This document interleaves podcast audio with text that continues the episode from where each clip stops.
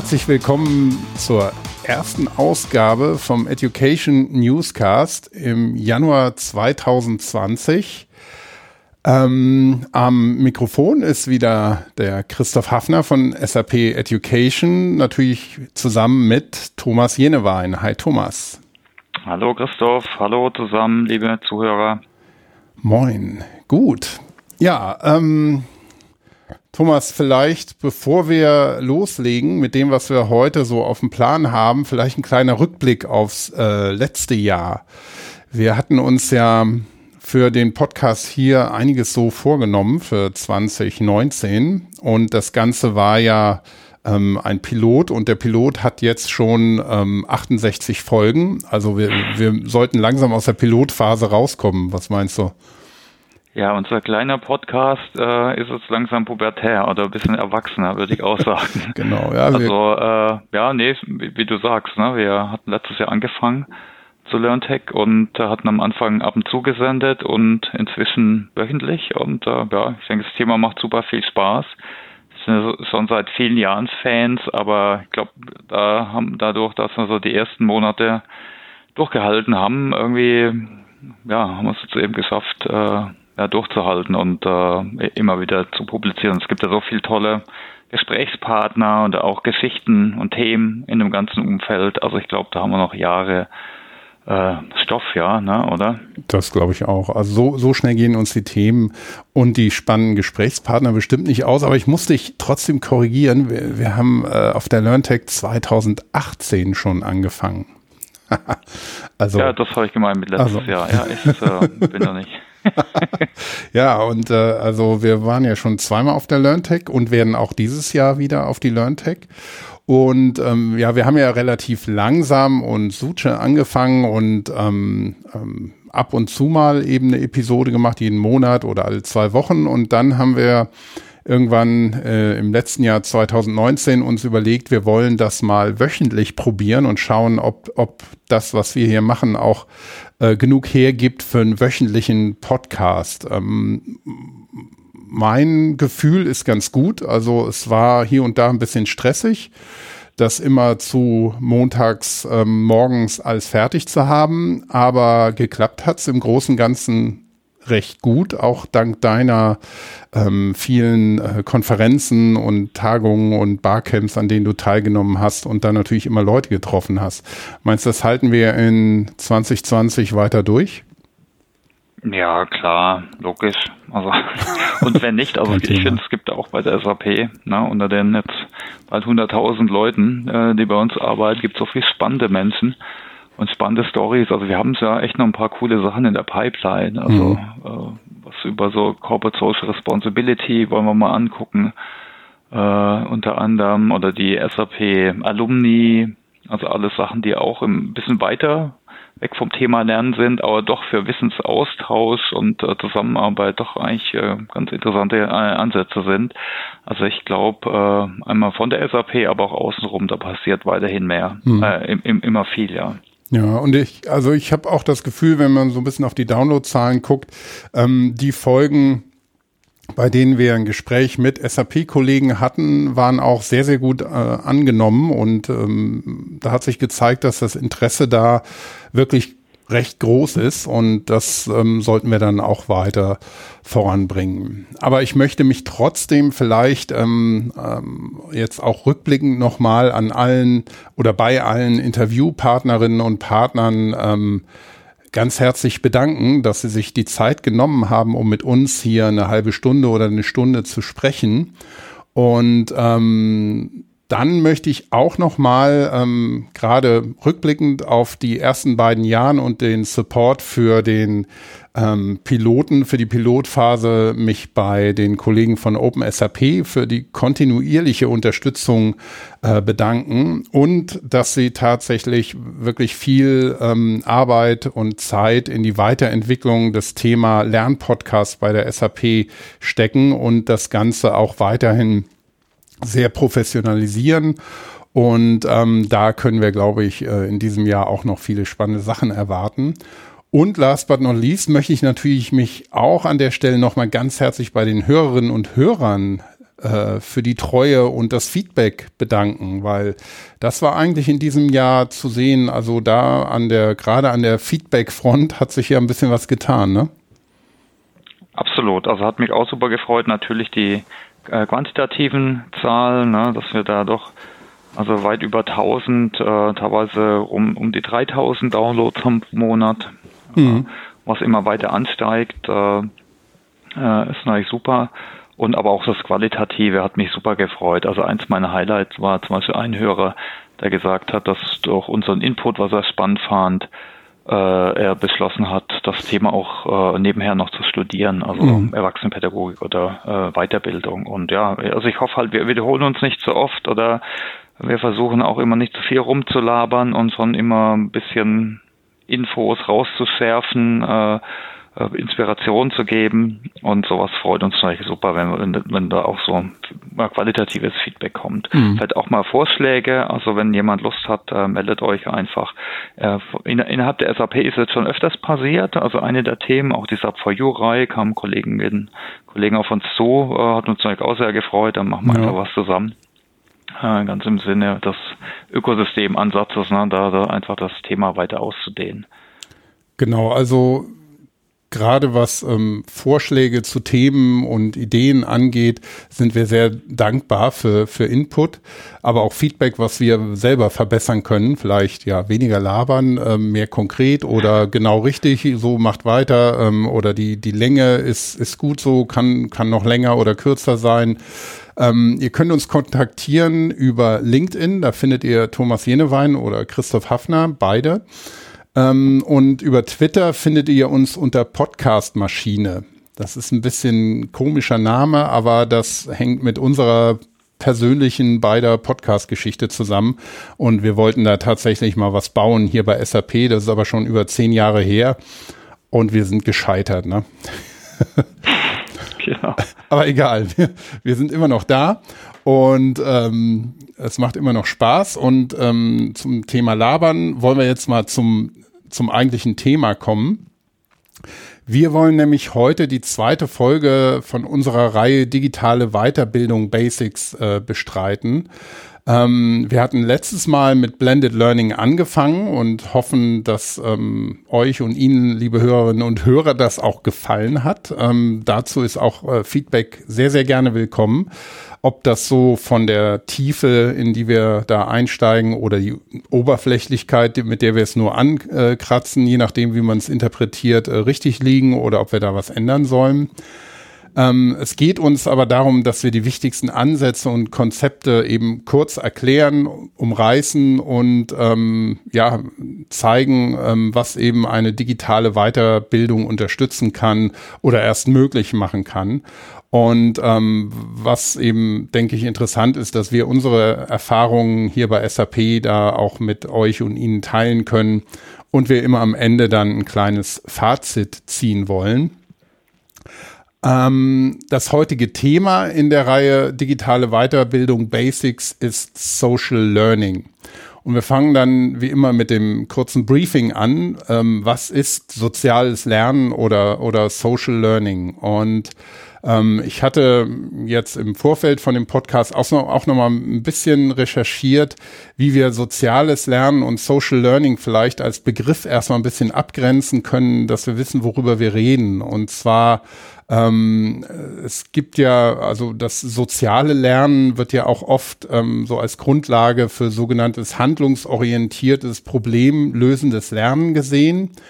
Und ähm, es nutzt verschiedene Mechanismen von, von Gruppendynamik, ähm, die dann Persönlichkeit und Gesellschaft gestalten sollen. Also sozial wirklich im Sinne von ähm, auch soziale Kompetenzen ähm, erlernen und soziales Verhalten erlernen. Ähm, so ist das auch in, in der Soziologie definiert als der Erwerb sozialer und emotionaler Kompetenzen.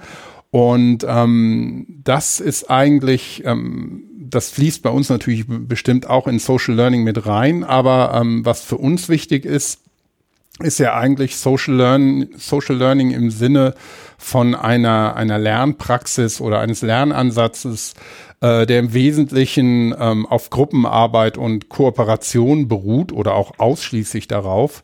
Ähm, und dass der Lerner eine wirklich aktive Rolle hat und das Ganze sich in einer Community miteinander vernetzen kann.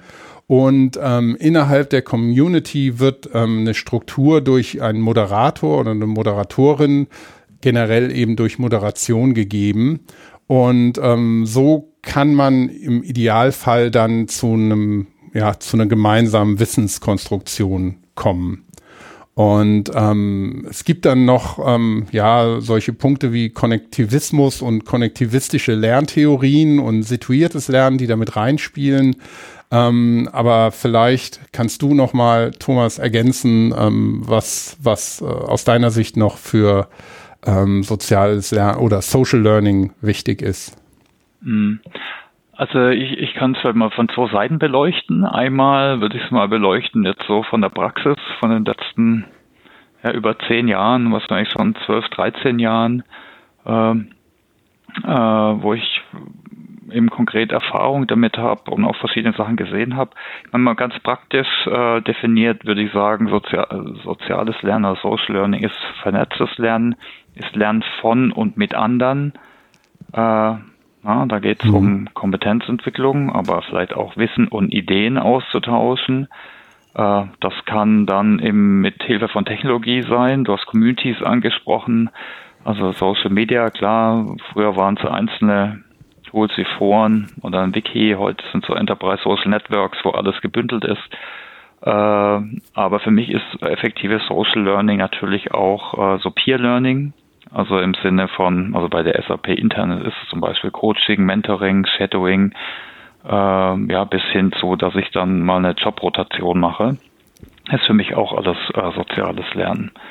Äh, also eher einmal so der praktische Aspekt, äh, ne? und da hatten wir, haben wir, denke ich, ganz unterschiedliche Erfahrungen. Wir haben vielleicht angefangen, äh, einfach ein bisschen was Social Learning mäßiges äh, an ein formelles Lernen zu integrieren. Also zum Beispiel äh, an ein Führungskräfteprogramm da eben noch die Möglichkeit, äh, ja, äh, ja, ja, eine Community da, da, dazu noch zu schalten, äh, damit man sich austauscht und vielleicht auch danach nochmal Erfahrung teilt, ist vielleicht ein typischer Use Case. Äh, bis hin zu, dazu, dass man eben so einzelne Ansätze einzeln hochzieht, also losgelöst. Ob es eine Community ist of Practice, also von Menschen, die eine gleiche äh, ja, Funktion haben, aber jetzt nicht in der gleichen Organisation sind, äh, bis hin zu einem Coaching-Netzwerk zum Beispiel. Ne? Mhm. Das ist eben so, so der praktische Satz, Ansatz. Ich, äh, du hast so ein bisschen Theorie angesprochen, da gibt es das Thema ja natürlich auch schon echt ganz schön lang. Ne? Also ich, ja. ich weiß aus dem Studium, ich habe Wirtschaftspsychologie studiert, da hatten wir damals schon das Thema Social Learning äh, unter anderem eben geprägt durch Lernen durch Imitation. Ne? Also gibt es so die Social Learning äh, Theorie von Albert Bandura zum Beispiel, glaube von 1963 oder so.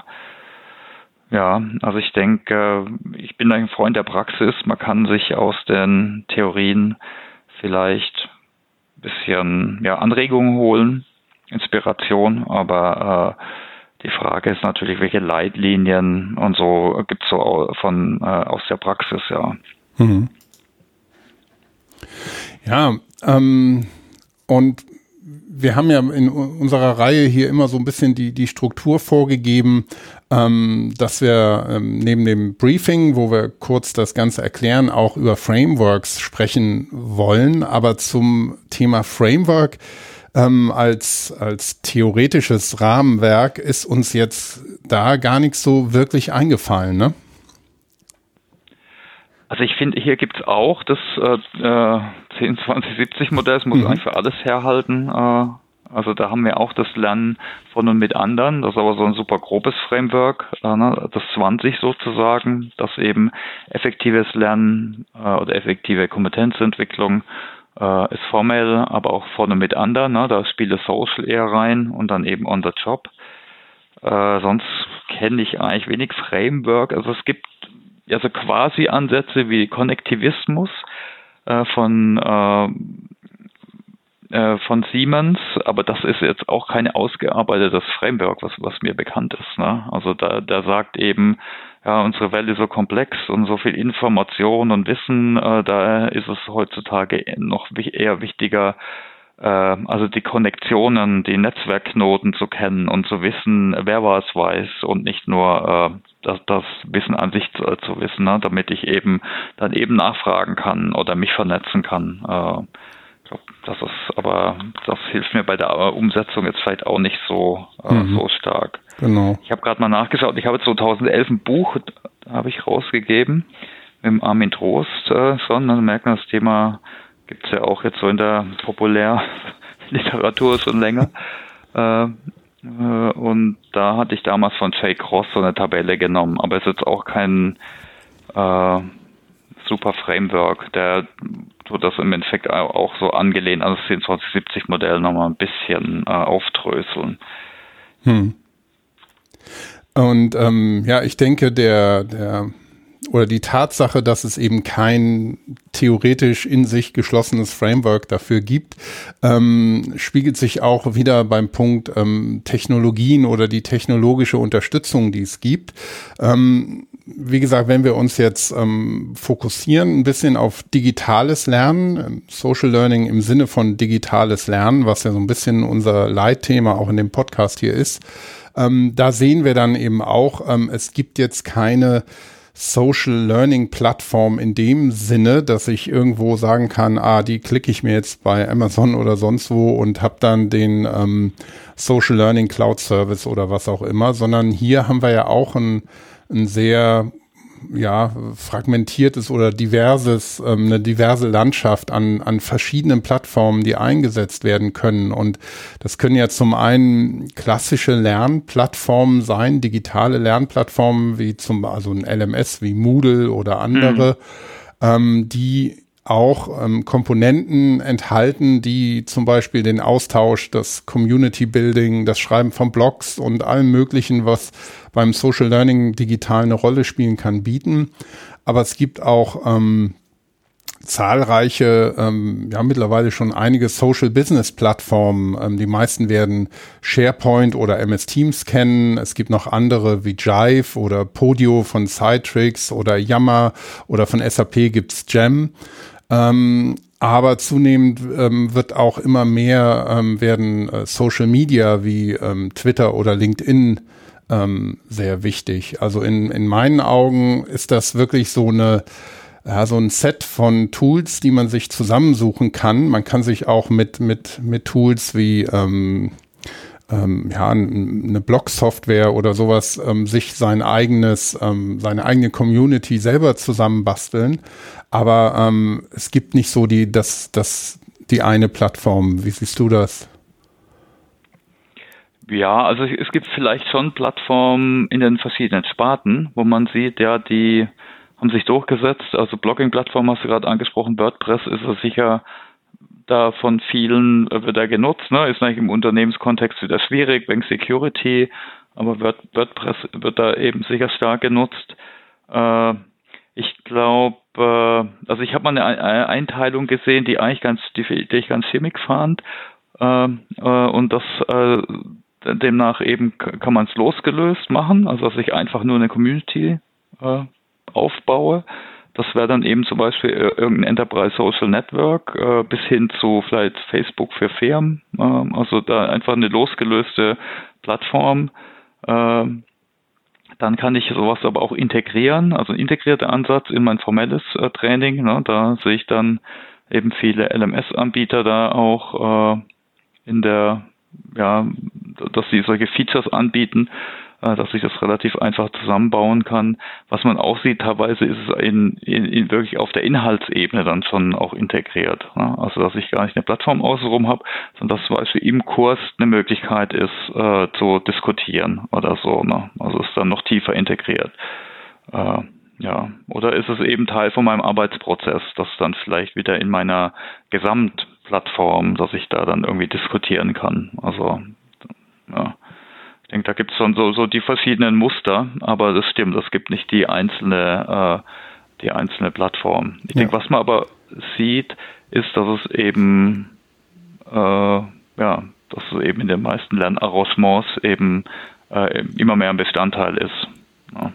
Wohl, was ich eigentlich interessant äh, finde, ist, wenn du mal guckst, was, was wo gerade so die Strömungen sind, jetzt aus dem Bauch raus, also das ist einmal die technische Strömung, aber was jetzt gerade, da liegt auch an meiner Filterblase im, im deutschen Sprachraum, super stark, äh, ja, äh, wo eben viel Begeisterung äh, da ist, ist eben Working Out Loud. Das ist eigentlich auch mhm. Social Learning, aber ist eben Vernetzung zwischen Menschen und ich, ich erlerne da Vernetzungskompetenz mit den ganzen Leitfa äh, Leitfäden, die ich da jedes Mal durcharbeite in den elf äh, Sessions.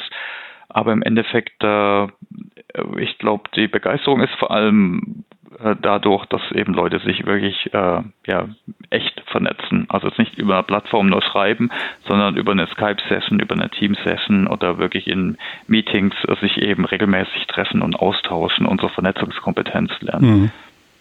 Ja, das wäre wär eben auch noch ein Punkt, den ich jetzt gar nicht angesprochen habe. Solche ähm, Tools wie Skype oder Zoom oder was auch immer, mit denen man sich wirklich in, in der Gruppe und Gruppenarbeit ähm, immer wieder treffen kann und auch ähm, mit einer guten Video- und Audioqualität sich treffen kann, was ja gerade bei, bei virtuellen Communities ähm, auch ein, ein wichtiger Punkt sein kann.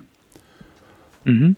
Ja, und wenn man es ein bisschen breiter sieht, so unter dem Stichwort Blended Learnings hatten wir das letztes Mal, dann kann das ja einfach ein Mix-Bestandteil sein. Ne? Und dann, genau, dann kann ich so, so soziale Interaktion, Lernen von und miteinander, kann ich dann auch über so eine Virtual Classroom-Anwendung natürlich toll herstellen. Ja. Okay, ähm, ja, zusammenfassend vielleicht, es gibt, es gibt nicht die eine Plattform, aber es gibt ein, ein großes Set an, an Werkzeugen und Plattformen und Tools, ähm, mit denen man da sehr weit kommen kann. Und vielleicht an der Stelle, falls ähm, Hörerinnen oder Hörer ähm, eine Plattform kennen, die sich wirklich auf die Fahnen schreibt, wir sind eine Social Learning Plattform, ähm, ruhig uns mitteilen über LinkedIn oder Twitter, das äh, wird uns auf jeden Fall interessieren. Aber wir können ja mhm. mal ähm, von den, den Technologien ähm, auf ein paar konkrete ähm, Beispiele aus unserer Erfahrung kommen. Ähm, mhm. Äh, wir haben ja bei SAP auch äh, schon relativ früh, auch ähm, vor, oh, wie lange ist das her? 13 Jahre so rum, als wir mit Business by Design angefangen haben. Das war auch so die Zeit, ein bisschen früher sogar noch als die SAP Community, das äh, SAP Community Network damals ähm, losgelegt hat. Und ähm, da hatten wir für Business by Design zum Beispiel die Idee von einer Community of Practice oder Learning Community ähm, zusammen mit dem Produkt aufbauen. Das wäre so ein Beispiel, ähm, das ich ähm, erklären könnte. Und dann haben wir natürlich auch, äh, denke ich mal, den Learning Hub als ein Konzept, in dem Social Learning auch eine, eine Rolle spielen soll. Ähm, wie wollen wir vorgehen, Thomas? Soll ich anfangen mit den. Ja, fang ähm, du einfach mal an, genau. Bei ja, Design-Sachen. Hm? Mhm.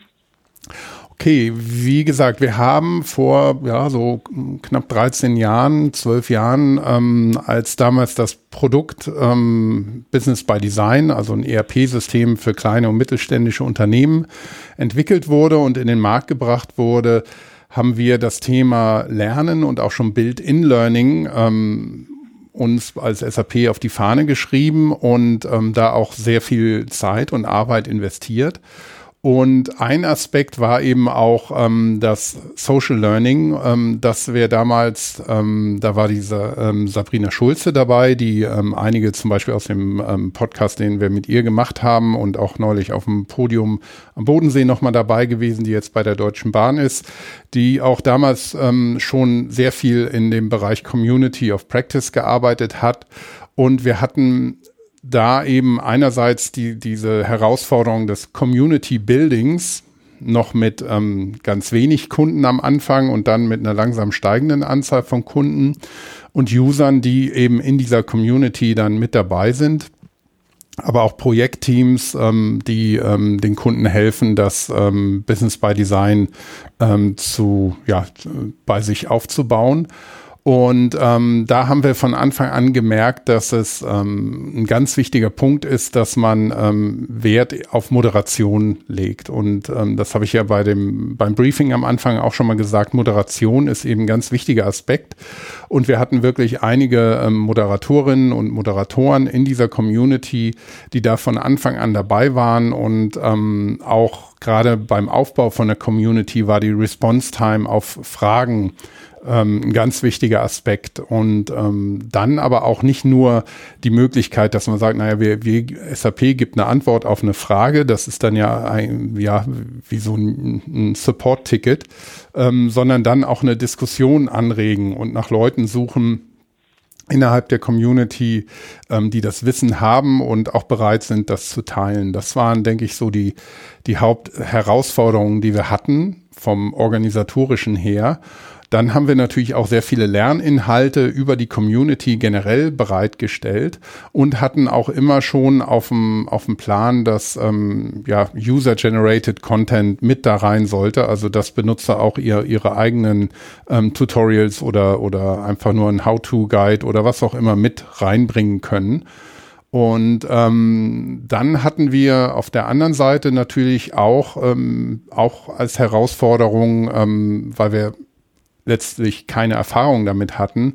Ähm, wie bauen wir technisch sowas auf? Wie bauen wir es von der Usability-Seite, vom Design auf, so dass die Leute auch sich eingeladen fühlen, ähm, allein von der Technologie schon da mitzumachen? Wir haben damals, glaube ich, Jive als ähm, und Confluence Wiki als Plattform benutzt und ähm, haben das dann entsprechend angepasst, aber ähm, hatten auch immer wieder eben ähm, Probleme damit, ähm, ja, so den, die richtige visuelle und interaktive Ansprache für die für die ähm, Teilnehmer zu finden und ähm, haben das dann iterativ halt verbessert. Und ähm, so ist es dann, denke ich, ähm, langsam auch ans, ans Laufen gekommen, aber es ist keine self-fulfilling prophecy wieder mal. Ähm, man muss wirklich ähm, mit einem langen Atem dabei bleiben. Ähm, das vielleicht so zu na, einem Beispiel von Community of Practice. Ähm, vielleicht, Thomas, kannst du ein bisschen was zum Learning Hub erzählen? Ja, genau. Also wir haben den Learning Hub ja schon seit einigen Jahren und ich glaube vor so fünf, sechs Jahren äh, haben wir den eben, äh, wie würde man sagen, äh, renoviert. Früher war es eher eine pure E-Learning-Bücherei, äh, eben wo man Selbstlernmaterialien zu SAP-Themen äh, ja, durcharbeiten konnte. Und äh, das ist natürlich immer ein bisschen eine Herausforderung im Sinne, dass man eben, äh, dass es nicht so einfach ist, sich selber zu, zu organisieren, aber auch so ganz profane Themen wie, ich kann eben in einem normalen, in den meisten E-Learnings kann ich keine Frage stellen, ne? äh, zum Beispiel. Und mhm. äh, daher haben wir damals auch schon äh, mit Lerncommunities angefangen. Ich weiß, am Anfang war das eher noch so ein MOOC-artiger Ansatz. Also da gab es eben feste so Art Sprints, wo man was lernen konnte. Äh, und dann eben haben wir überlegt, ob man dann eine Prüfung macht danach. Und das war eben vielen zu unflexibel. Also wir sind dann auf auf äh, ja, moderierte Communities äh, übergegangen. Äh, die waren so aufgebaut, dass immer äh, zu einem Thema, wo, wo es eine Zertifizierung gibt, also jetzt zum Beispiel S4 HANA Finance oder HANA Server Administration oder SuccessFactors Employee Central, ne, das sind jetzt so, waren jetzt so SAP-Themen, äh, wo es eben zum Beispiel dann einen eigenen Lernpfad gibt und auch eine äh, Zertifizierung. Da haben wir auch immer eine Lerncommunity aufgesetzt und äh, die werden eben moderiert von hauptamtlichen SAP-Trainern. Äh, ich denke, das ist auch eine der Besonderheiten oder Christoph hat es schon erwähnt, dass es uns äh, sehr wichtig ist, dass die, äh, dass eine Moderation besteht, also dass zum Beispiel immer auf Fragen geantwortet wird, dass auch Content und Impulse reingegeben werden durch Polls, durch Videos, durch andere Inhalte, vielleicht Checkpoints auch bestehen durch live virtuelle Klassenzimmer-Sessions äh, einfach um die Community am Laufen zu halten. Äh, genau, und äh, ich denke, wir haben wie viel haben wir ungefähr? Also ich weiß, dass wir so circa 300.000 Lerner in den Communities ja, ich glaub, haben. so 100.000. 100, 100 ähm, wir, wir haben diese ähm, ja. moderierten Communities ja Learning Rooms genannt. Ja. Und davon haben wir so, glaube ich, um die 100. Ich bin mir aber nicht ganz sicher. Es können auch mittlerweile sogar schon ein paar mehr sein. Ja, genau. Und vom Social-Aspekt her ne, sind wir da ganz unterschiedliche Sachen. Ne? Leute stellen Fragen, das ist sicher, was oft passiert. Äh, die, die Trainer geben Infos rein, eben auch durch so äh, solche Medien wie äh, kurzes selbstgemachtes Video am Whiteboard oder einen Poll, äh, um, um die Leute zu aktivieren. Äh, wir haben kurze Webinare, habe ich schon erwähnt. Äh, wir haben auch so ein bisschen Gamification äh, eingebaut, ne, dass es so herausfordernde mhm. Aufgaben gibt, also kurze Missions. Äh, zum Beispiel lest den Blog durch äh, oder du bekommst Punkte auch, äh, wenn du eine Frage beantwortest. Äh, ich denke, das hilft auch ein bisschen, die Aktivität nach oben zu bringen. Ich würde auch sagen, aus dem Bauch raus ist sicher das Fragen beantworten, ist sicher eins der, der Sachen, wieso sie sehr geschätzt werden. Und eben aber auch Kontakt äh, zu haben, wirklich zu, zu Experten. Also ich glaube, das ist so die andere Sicht. Ich denke, man kann auch mal vielleicht die, die Perspektive wechseln. Ne? Wo, wozu nutzen wir selbst Social Media jetzt im Beruf? Äh, und äh, eins ist sicher das Thema Crowdsourcing. Ne? Ich habe eine Frage und äh, ich stelle die dann eben rein in ein Forum, äh, wo ich weiß, da wird mir geholfen. Ja, ja ich meine, das war es ganz kurz äh, zu den Learning Rooms. Äh, ja, ich denke, die haben die haben verschiedene, ich würde mal sagen, Anwendungszwecke oder Leute gehen unterschiedlich rein, ne? Fragen beantwortet zu bekommen, aber auch äh, eben äh, sind die natürlich flexibler vom Update her, äh, wie jetzt äh, zum Beispiel mir die, die Kurse im LMS alle durchzuschauen. Ne? Also was ich zum Beispiel Leuten immer rate im Learning Hub, äh, natürlich ist wichtig, selbstgesteuert jetzt, äh, sich die Grundlagen anzueignen über E-Learning oder Handbücher, aber interessant ist immer auch zum Beispiel zu gucken, welche Fragen gibt es zu dem Thema. Ne? Was, was, was wird da diskutiert? Also das ist natürlich auch ein super äh, Lernfeld. Oder eben selber Fragen zu stellen. Mhm. Und äh, ich glaube, manche denen fällt es eben nicht so einfach, das asynchron zu machen, also in einem Forum.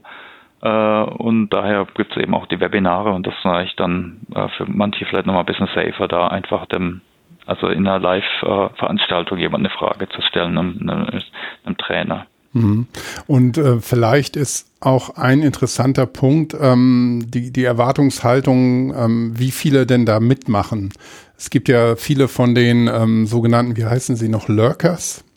Das sind die, die, ja. die da so rumhängen und ähm, vor allem ähm, Wissen dann mitnehmen. Und ähm, das ist auch gut so. Also natürlich, je mehr Wissen da ist, ähm, desto besser ist das für viele. Aber es ist jetzt nicht jeder so kommunikativ, weder in, im, im physischen Leben noch im digitalen, ähm, dass man jetzt Fragen stellt oder guckt. Und für den Moderator ist es auch, auch hilfreich, wenn die Leute erstmal suchen und schauen, ähm, ob ihre Frage vielleicht schon beantwortet wurde. Und dann gibt's eben auch eine, eine Anzahl von Menschen, die dann auch fragen. Und es gibt welche, die fragen und antworten, also die ihr Wissen auch aktiv teilen oder sogar mhm. ähm, proaktiv Wissen generieren und das darauf stellen. Und ähm, da muss man sagen, von der Erwartungsseite sollte man nur mit einem ganz, ganz kleinen Teil von den Gesamtteilnehmern äh, rechnen, die wirklich sehr, sehr aktiv in so einer Community sind und die auch wirklich vorantreiben. Ne? Ja, genau, das sind die drei verschiedenen Rollen. Also Lurker hast du angesprochen, das ist die größte. Mit manchen unter, ich kenne es zwei Untersuchungen. Das eine ist, äh, dass es äh, über 90 Prozent sind mhm. und ist eigentlich fair. Ne? Also ich, ich lese auch viel, durch ja. äh, oder lerne viel durchlesen. Äh, und das sind über 90 Prozent, die, für die es eben fein ist, einfach mal reinzuschauen, was da diskutiert wird, welche Inhalte geteilt werden, also ne, nutzerierte Inhalte. Äh, und dann gibt es eben vielleicht nochmal 7 Prozent Kommentatoren. Das sind Leute, die auch mal einen Blog äh, kommentieren. Und die Creator sind oft dann nur 2, 3 Prozent eben. Ne? Also Leute, die wirklich äh, wieso auch immer, von der Expertise, aber vielleicht auch von der Persönlichkeit, äh, vielleicht vom Selbstbewusstsein äh, sagen, ja, ich gehe geh da gern rein und äh, teile mein Wissen, stelle Inhalte rein. Und äh, das sind eben, ich denke, das hatten wir auch gerade am Anfang äh, mit unseren Trainern. Ne? Das ist natürlich für, für einen Trainer, der der äh, im Klassenraum äh, gewohnt ist, äh, ja, sein Wissen weiterzugeben, äh, ja, Menschen zu entwickeln, äh, ist es natürlich äh, schwierig. Ne? Da hast du eins zu eins immer die, die Mimik, die Gestik. Du siehst vielleicht auch, wenn niemand äh, was rückmeldet, dann kannst du es zum Thema machen. Äh, du siehst, wenn Fragen in Augen sind oder wenn die Leute nicken. Äh, das ist natürlich, äh, hast du da alles nicht. Ne? Und du hast vor allem halt auch vielleicht die die äh, die, was eigentlich das Gefühl oder das in einem, in einem Klassenraumtraining, dass immer ein paar Leute mitmachen, ne? dass da immer was zurückkommt und da kommt oft in so Communities kommt, kommt einfach ein bisschen weniger zurück. Mhm, ähm, ja. Und ich glaube, da, da muss man ein bisschen seine Erwartungshaltung ein bisschen äh, äh, ja, anpassen. Das heißt natürlich auf keinen Fall, dass man als ähm, so Moderator Lerncoach äh, da jetzt nicht äh, gar nichts machen sollte. Ne? Weil die Leute, wenn sie es konsumieren, ist das ja fein. Ne? Man muss dann eben vielleicht eher öfters mal ein Poll machen, äh, öfters ein Update, aber kommt eben nicht so viel zurück. Mhm, genau, da kommen wir vielleicht dann bei den, den Tipps nachher nochmal ähm, konkreter zu. Aber ähm, ich denke auch die Rolle der, der Moderatoren ist eine ganz wichtige dabei, ähm, weil wenn du zum Beispiel Trainer hast, die oft ganz anders sozialisiert sind, ähm, wollen wir jetzt mal zu den Pros und Cons vom Social Learning kommen? Ähm, ich habe mir da so ja, zwei, drei Punkte mal aufgeschrieben.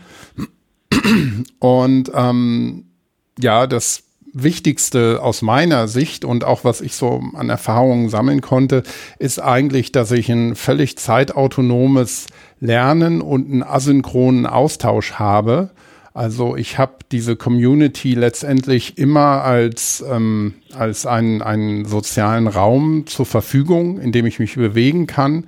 Und ich kann selber entscheiden, wann ich dort aktiv bin. Und ähm, also wenn ich Wissen brauche, kann ich da reingehen, nach Wissen suchen, nach Wissen fragen.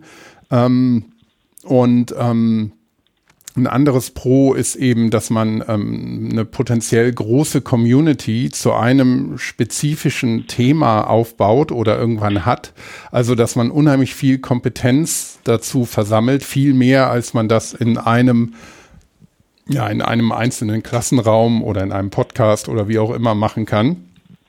Und ähm, das birgt natürlich ähm, ganz viel Potenzial. Ähm, Stichwort wäre auch so ein bisschen die, die viel zitierte Schwarmintelligenz, ähm, die manchmal natürlich auch versagt, aber äh, in vielen Punkten wirklich ähm, ähm, ein Thema sehr viel weiterbringen kann.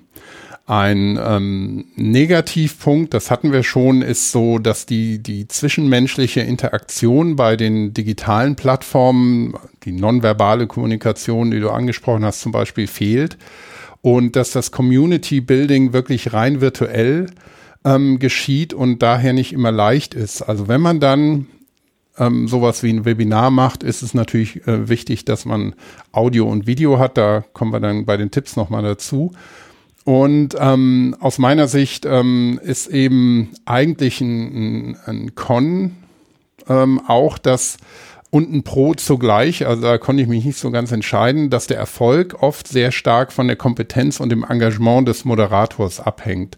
Und ähm, das kann unter Umständen dann auch ähm, zu viel Last auf zu wenigen Schultern sein. Und ähm, da würde ich dann gleich bei den Tipps auch noch ein bisschen ähm, drauf eingehen. Was hast du denn für, für und wieder? Ja, also ich bin, ich bin absoluter Fan von dem Thema, äh, weil ich weiß, es gibt jetzt keine kein Beweis, dass es Lernstile gibt. Äh, also da gibt es äh, widersprüchliche Aussagen beziehungsweise, ich glaube, von Kolb gab es auch mal so Lernertypen. Ich glaube, das wurde nie wissenschaftlich wirklich äh, bewiesen, aber nichtsdestotrotz würde ich sagen, dass äh, das doch Vorlieben gibt. Ne? Und also ich, ein einfaches Beispiel ist, wir hatten vor drei Jahren einen MOOC gemacht äh, zu digitalem Talentmanagement und ich bin ein super Fan von Reflexion und Ausprobieren und ich habe jetzt gefragt, äh, ja, wie fandet ihr denn, also ihr Teilnehmer waren so 2.000, 3.000 Teilnehmer, die verschiedenen Lernformen. Und die meisten fanden die Videos gut und gar nicht die Reflexion, so ein Point of View in ein Forum einzugeben zum Beispiel. Äh, und äh, das hat mir auch wieder klar vor Augen äh, geführt. Ne? Also die, die Geschmäcker sind einfach unterschiedlich. Ne? Also für manche ist es doch wichtig, also schön aufbereitet, auf, strukturiert die Inhalte zu haben, mal im Überblick eben vom Allgemeinen zum Speziellen. Und andere, die lernen aber vielleicht eher gerade durch, jetzt wie ich oder wie du vielleicht auch, durch Reflexion oder durch Ausprobieren, äh, durch Diskussion. Ne? Also ich denke daher, das muss man eben berücksichtigen. Ne? Ich denke, ein anderer Punkt ist sicher das Thema Moderation, also darf man auf keinen Fall unterschätzen. Äh, ich denke, im Endeffekt äh, passt das natürlich gut in unsere Zeit, vielleicht nochmal so als äh, Summary, ne? weil äh, ich, glaube, wir haben so eine krasse so einen krassen Zuwachs an Wissen und so eine sage Spezialisierung auch wieder, so eine Dynamik. Äh, also das, das, manche Sachen schafft man natürlich alleine und da bist du vielleicht auch effektiver, aber man muss schon die, man sieht so durch Wikipedia, ne, zum Beispiel, wie, wie viel Menschen da nachgucken. Ne? Man muss so die Co-Creation, die, die Co-Innovation, äh, das Crowdsourcing muss man auf jeden Fall nutzen. Äh, und das eben auch in Firmen, jetzt nicht nur privat. Ne? Äh, weil ein mhm. paar Experten äh, können eben nicht alles wissen.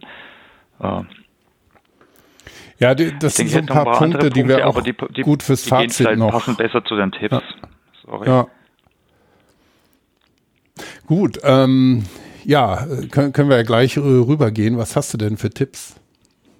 Was sollen wir denn tun? Also ein, ein, ein, ein, so ein, ein No-Brainer ist natürlich, äh, gleich muss äh, Ressourcen zur Verfügung zu stellen für, für die Moderation, für das Kuratieren. Also so eben vielleicht äh, natürlich zu schauen, ja, werden alle Fragen beantwortet, äh, habe ich vielleicht ein paar spannende Antworten oder Diskussionen, bringe ich die wieder zurück in die Community, kann ich eben da auch äh, praktisch einen Mix machen aus synchron und asynchron. Also sprich, äh, per se sind viele Communities nicht asynchron. Ich habe Diskussionen, ich habe irgendwelche Medien, irgendwas, was erstellt wird. Äh, ich denke, es ist sehr hilfreich, doch immer dann auch synchrone Momente reinzubringen. Das heißt, mit echten physischen Treffen. Äh, das ist wichtig, denke ich. Wir sind alle soziale Tiere, äh, also aber auch äh, vielleicht einfach um dran zu bleiben. Ne? Und ein synchroner Punkt ist halt auch ein Newsletter, dass du einmal eben im Monat ein Update bekommst. Ne?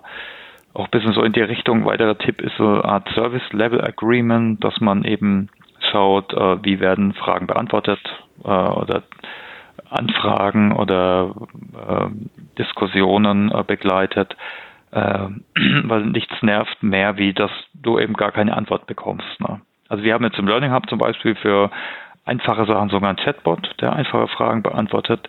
Sonst vielleicht muss man, weil so ein Service Level Agreement sich äh, überlegen, nach einem Tag, nach zwei Jahren, äh, zwei Tagen möchte ich immer, dass alles äh, beantwortet wird. Mhm. Ja. Ich denke, was sicher auch hilft, ist so ein bisschen Gamification.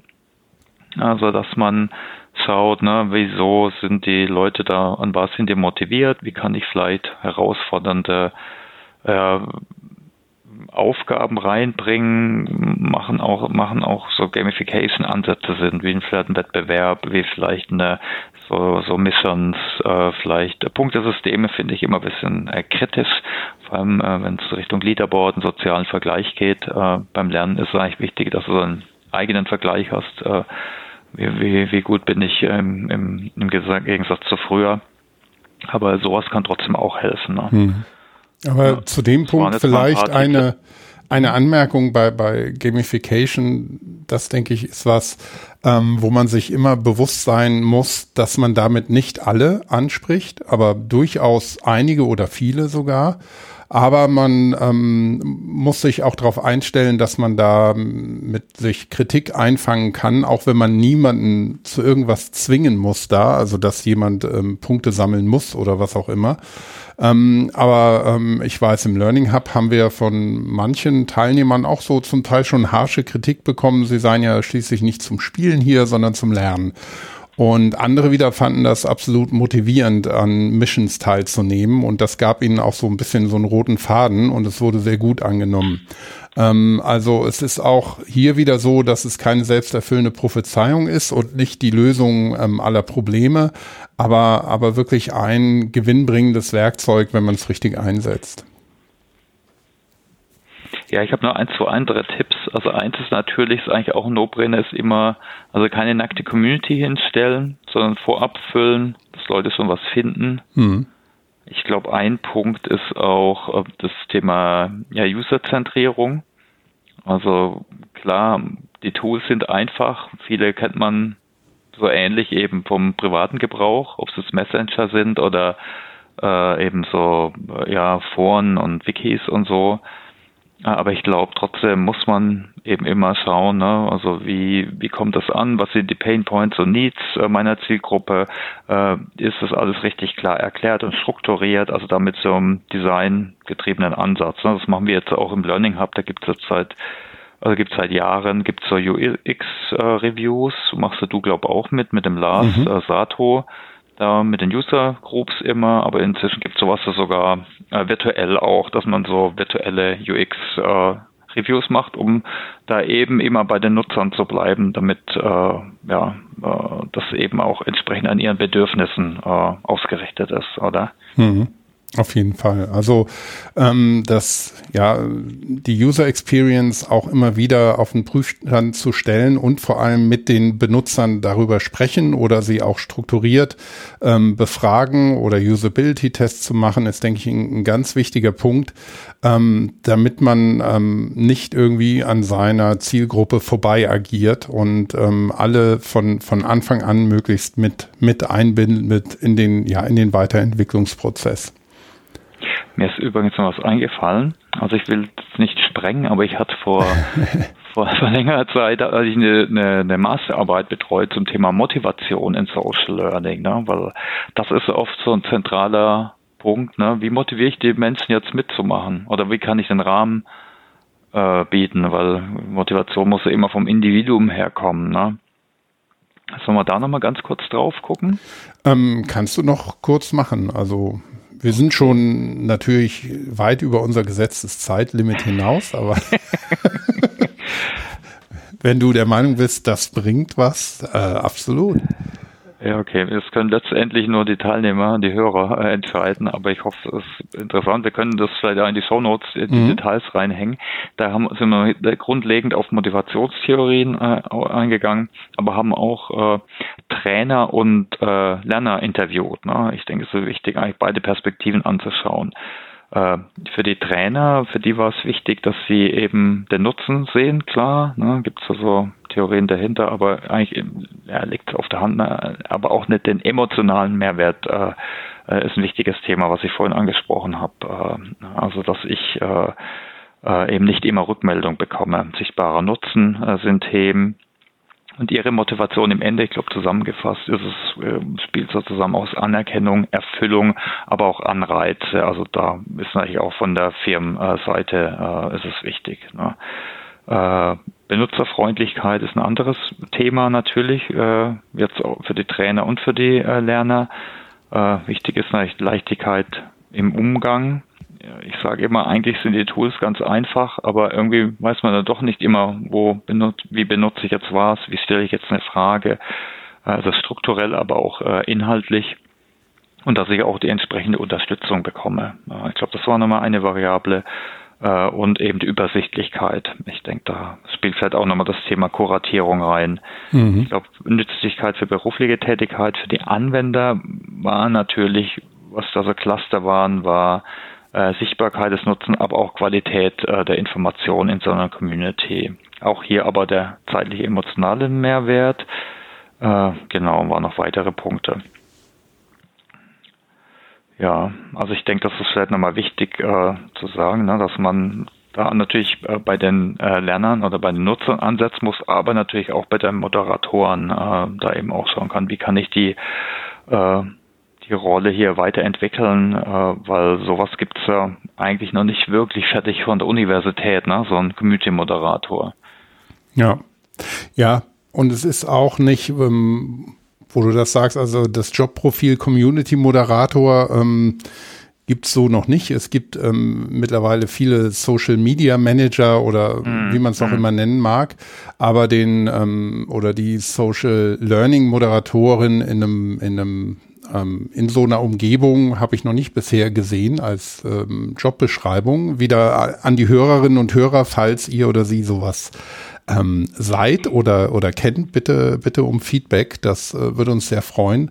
Ähm, aber wo man auch aufpassen muss, einfach ein, ein Trainer, der jetzt 20 Jahre tolle Arbeit in einem Classroom-Trainings-Setup ähm, geleistet hat, den einfach ähm, sich schnappen und ähm, in diese Rolle reindrängen, ähm, das geht auch schief. Ich denke, da ist es ganz wichtig, dass man engagierte Leute hat, die auch ähm, ähm, das machen wollen. Und wenn die das wollen und äh, sich, sich ja so ein bisschen aufs Digitale einlassen, dann können die auch, das ist zumindest so unsere Erfahrung, auch zum Beispiel im Learning Hub ganz toll ihre ähm, ja ihre Erfahrungen, die sie aus diesem Klassenraumtraining haben, ähm, sehr gut umsetzen in, ähm, in diesem anderen Format. Aber ähm, auch da sollte man nicht einfach die Leute äh, schnappen und ihnen sagen, ja, hier, mach das jetzt mal so und so. Ähm, da sind wir wieder bei ähm, dem Thema Digitalisierung und Change Management. Ähm, wenn man ähm, bestehende Trainer ähm, und Trainerinnen hat, ähm, die man äh, in diese neue Rolle überführen möchte, ähm, wirklich auch darauf achten, ähm, dass man die, das richtige Handwerkszeug, die richtigen Erfahrungen an die Hand gibt und den Leuten ermöglicht, ihre Erfahrungen einzubringen. Genau, hast du noch weitere Erfahrungen im Learning Hub, was da so über die Jahre lang, ne, das wird ja regelmäßig weiterentwickelt, äh, was sich da so, wie, wie sich das so entwickelt hat? Ähm, die Communities. Ja, also ähm, ich denke mal, dass das ähm, Grundprinzip ähm, von den Learning Rooms hat ja damals der Lars Sato, der bestimmt auch einigen Hörerinnen und Hörern schon bekannt ist, ähm, damals entwickelt und ähm, das wurde im ähm, Learning Hub umgesetzt. Und ähm, auch da wieder war es ähm, wichtig, dass man langen Atem hat und ähm, dass man auch merkt, in manchen Themen funktioniert das gut, in anderen Themengruppen nicht so gut. Also es gab auch durchaus Learning Rooms, die wieder geschlossen wurden, ähm, mhm. weil die, die Zielgruppe einfach nicht die kritische Masse überschritten hat, dass man, ähm, dass da eben eine Social Community, eine Social Learning Community zustande kam.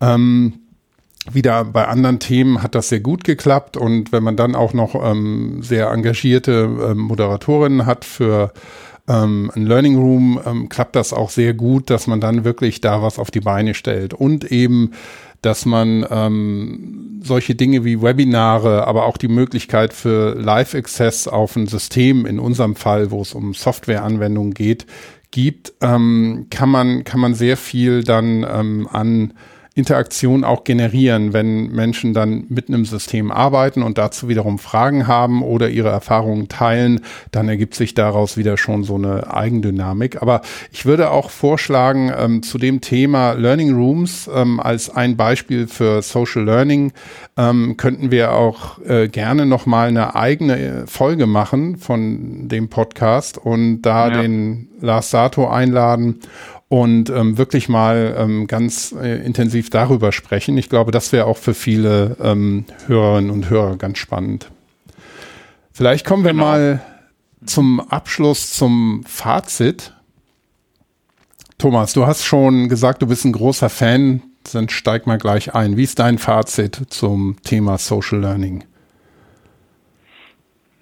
Ja, also ich denke, dass äh, ich denke, man sollte bei jedem Design von Lernangeboten sollte man überlegen, äh, ja, wie kann ich Lernen von und mit, miteinander fördern. Ne? Das muss natürlich zur Zielgruppe, zum, zum Lernkontext äh, passen. Ne? Das kann analog sein, das kann natürlich digital unterstützt sein, das kann eine WhatsApp-Gruppe parallel für die Klasse sein. Ne? Das ist total pragmatisch. Das gibt es wahrscheinlich an jeder Schule, dass die Schüler machen und ist super hilfreich. Ne? Das kann eine Community sein das kann eingebettet im Kurs sein, wie bei einer MOOC äh, zum Beispiel, wo ich Fragen stellen kann, kann aber auch didaktisch halt integriert sein. Ne? Also ich denke, äh, man sollte auf jeden Fall sowas im, im Design mit, äh, mit schon mit äh, Plan und am besten einbinden eben auch so gut. Ne? Wenn man das nur eben hinstellt, das ist natürlich bei jeder Technologie so, so im Sinne von äh, äh, if we build it, they will come. Äh, ja, auch wenn viele Leute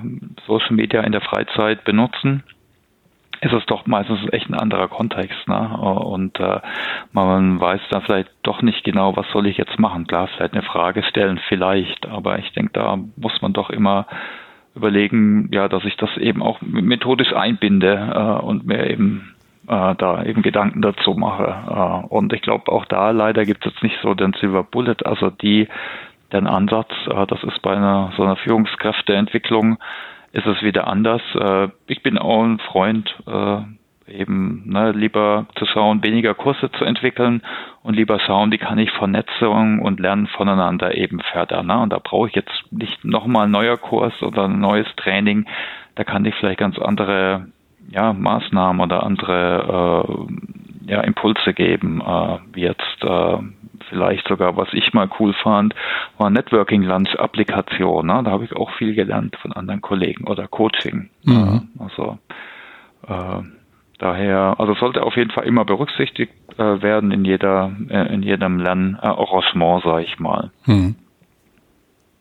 Ja, das wäre auch mein Fazit eigentlich, dass man ähm, das die Vernetzung eigentlich in, in jedem Unternehmen oder in jeder übergreifenden Gruppe ins Zentrum stellen sollte.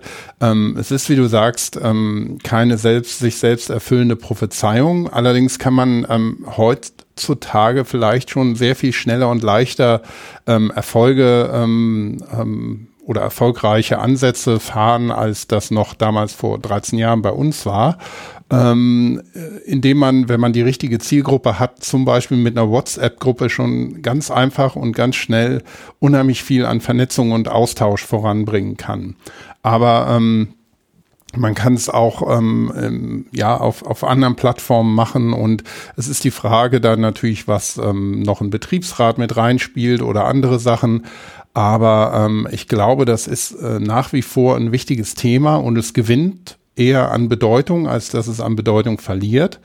Und ähm, es wird auch praktiziert. Wie gesagt, in, in Schulen, in jeder Klasse wird es mehr oder weniger praktiziert, ähm, bis hin zu Unternehmen. Und wenn man sieht, wo, wie sich Microsoft mit, mit ähm, Produkten wie Teams weiterentwickelt, da spielt diese Vernetzung eben schon eine Rolle. Die Silver Bullet hat da bestimmt noch keiner so richtig gefunden, aber viele haben bestimmt die ähm, oder ganz gut funktionierende Ansätze für ihr, ihre Zielgruppe, ihr Unternehmen, ihre Firma gefunden. Und ähm, von daher glaube ich, dass es hat Potenzial und wenn man sich damit ähm, auseinandersetzen will, ist es auf jeden Fall den Aufwand wert und da ist vielleicht der heutige Podcast ein guter Startpunkt. Absolut, also das ist vielleicht nochmal ein guter Punkt. Also ich glaube, vor zehn Jahren, da war vielleicht eher das Thema Technologie und Verfügbarkeit ein Thema. Ich glaube, heutzutage ist in vielen Firmen äh, gibt es irgendwie Kollaborationssoftware. Also da kannst, kannst du immer drauf zurückgreifen. Wenn nicht, nimmst du vielleicht dann eher irgendeine Freeware. Aber jetzt spätestens seit Teams und den ganzen Tools, was in vielen Firmen da ist, also da gibt es die Ausrede nicht mehr. Hm. Ja. Also wer will, der sollte auch können. Also es gibt, es gibt eigentlich alles, was man braucht. Von der technischen Seite kann man sich Dinge zusammensuchen. Und ähm, sollen, wir, ja. sollen wir noch ganz kurz auf die Trends gucken oder? Ja. Ganz, ganz kurz, wo, wo denkst du, Social Learning geht, wo es hingeht? Schwieriger Punkt, hätten wir vielleicht doch nicht machen sollen. ich, ja, nee, ähm, ich habe ich hab schon ein paar Ideen. Also, ja, ich auch. Ähm, also vielleicht eine Sache, ähm, die ist, ist ähm, man, man sollte sich auch ein bisschen darauf ausrichten, was mit den nächsten Generationen auch in die Unternehmen kommt, dass man ähm, den 20, 30-Jährigen ähm, auch die richtigen Tools an die Hand gibt, dass man da nicht jedem sagt, so hier ist äh, da unsere Blog-Plattform, du musst jetzt dein eigenes Blog schreiben. Da werden vielleicht auch viele sagen, hä? Ähm, wie schon gesagt, sowas wie ähm, ähm, dass, dass jeder schnell einfach ein Video machen kann, ein Screen Recording sharen kann. Also dass man wirklich schnell und unkompliziert ähm, Inhalte teilen kann. Wenn man das ermöglicht, ähm, kann man, glaube ich, ganz erfolgreich sein, weil ähm, der Trend geht ja wirklich dahin, dass ähm, die Leute gewohnt sind, selber Inhalte wie kleine Videos, Sprachnachrichten, Textnachrichten, Nachrichten, die nur noch aus Emojis bestehen, was auch immer, ähm, erstellen und das täglich von morgens bis abends machen. Also die digitale Kompetenz ist gegeben. Man muss sie, glaube ich, versuchen richtig aufzugreifen und den, den Leuten, die das machen wollen, eben einfache Tools an die Hand geben, dass sie das auch einfach machen können. Aber von daher da in diese Richtung ähm, einfach, schnell, instant Content produzieren, auch da, da wird es bestimmt irgendwie hingehen. Genau, ich glaube, wo es auch noch hingehen wird, ist sicher mo mobil noch stärker. Also wir sehen es, wie, wie, du erwähnt hast, bei, unseren, bei unserem Nachwuchs. Ne? Also ist alles mobil über Messenger, ist ein Riesenthema. Ist es sozial? Ich glaube schon. Äh, dann noch, mehr automatisiert über Chatbots ist eigentlich auch ein Thema. Da wird dann einfach die Maschine antworten oder mit mir diskutieren. Es gibt schon Coaching-Bots zum Beispiel. Also sicher auch nochmal ein Thema, bis hin dann jetzt zur Stimme. Also, dass ich jetzt nicht nur eintippe, sondern rein spreche. Also ist auch ein soziales Lernen, aber dann antwortet der Algorithmus oder irgendwann die, das Machine Learning. Äh, ich denke, das ist sicher ein Thema. Äh, ich denke, parallel äh, haben wir, machen wir eine eigene Session Learning Experience, also mhm. wirklich Lernerfahrungen, äh, die vom Nutzer aus zu designen. Äh, ich denke, das spricht, ist eigentlich allgemein Thema. Äh, und was ich aussehe, ich habe es vorhin ganz kurz angerissen, ist dann der Gegentrend ne? zur Digitalisierung dann wieder mehr. Wir haben zwar digitale Coaching-Plattformen, ist auch ein Trend, also das 1 zu 1 Social Learning äh, digitalisiert wird. Wir sehen aber auch den Trend, dass die Menschen doch dann wieder zusammenkommen. Ich habe das Gefühl, es gab nie so viele Events wie heute äh, rund um das Thema, aber auch so Themen wie äh, Working Out Loud. Ich glaube, das ist unter anderem auch so angenommen, äh, weil ja, einfach wegen dem sozialen Aspekt vom äh, Zusammenkommen. Hm. Okay.